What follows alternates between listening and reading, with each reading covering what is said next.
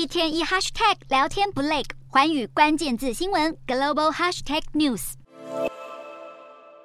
熊熊烈火吞噬着一栋又一栋的房屋，消防员忙着救火。就在二十日凌晨，南韩首尔的贫民窟九龙村突然发生了大火，当局紧急疏散了五百多位村民，并出动了一百多名消防员帮忙灭火。回想当时的情况，居民还是心有余悸。这一把火也烧出了南韩的贫穷问题。九龙村就坐落在豪宅林立的首尔江南区，经常被称为首尔最后的贫民窟。最初是因为全斗焕政府筹备奥运时，为了都市美观，驱赶了许多地区的弱势居民，其中一部分就涌入九龙村的位置。然后随着南韩经济起飞，也有大批的民众涌入该地。占据农田，并搭起自己的房子，逐渐演变成现在的九龙村。虽然当局多次尝试都根，但都没什么成果。村里大多是非法住宅，水电瓦斯都很简陋，火灾等意外也很容易发生。在南韩社会，前十趴的人口拥有全体社会将近六成的资本，在光鲜亮丽的现代都会中发生意外时，最先被牺牲的往往是这些最底层的弱势民众。